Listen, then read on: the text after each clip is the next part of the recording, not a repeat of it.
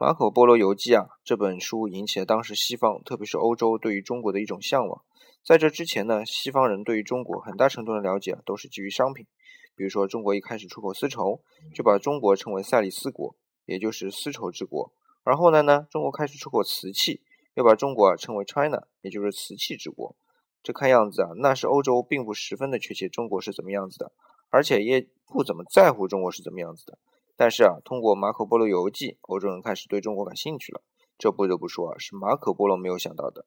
因为马可波罗口述的这篇游记是想让大家认识他，但是结果呢，让更多人对中国发生了兴趣。事情往往是这样的啊，一个事物它的发展过程很可能和它的初衷啊相去甚远，甚至啊是南辕北辙。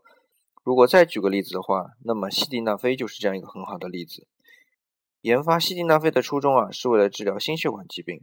而最终呢，却成为了治疗男性勃起功能障碍的药物。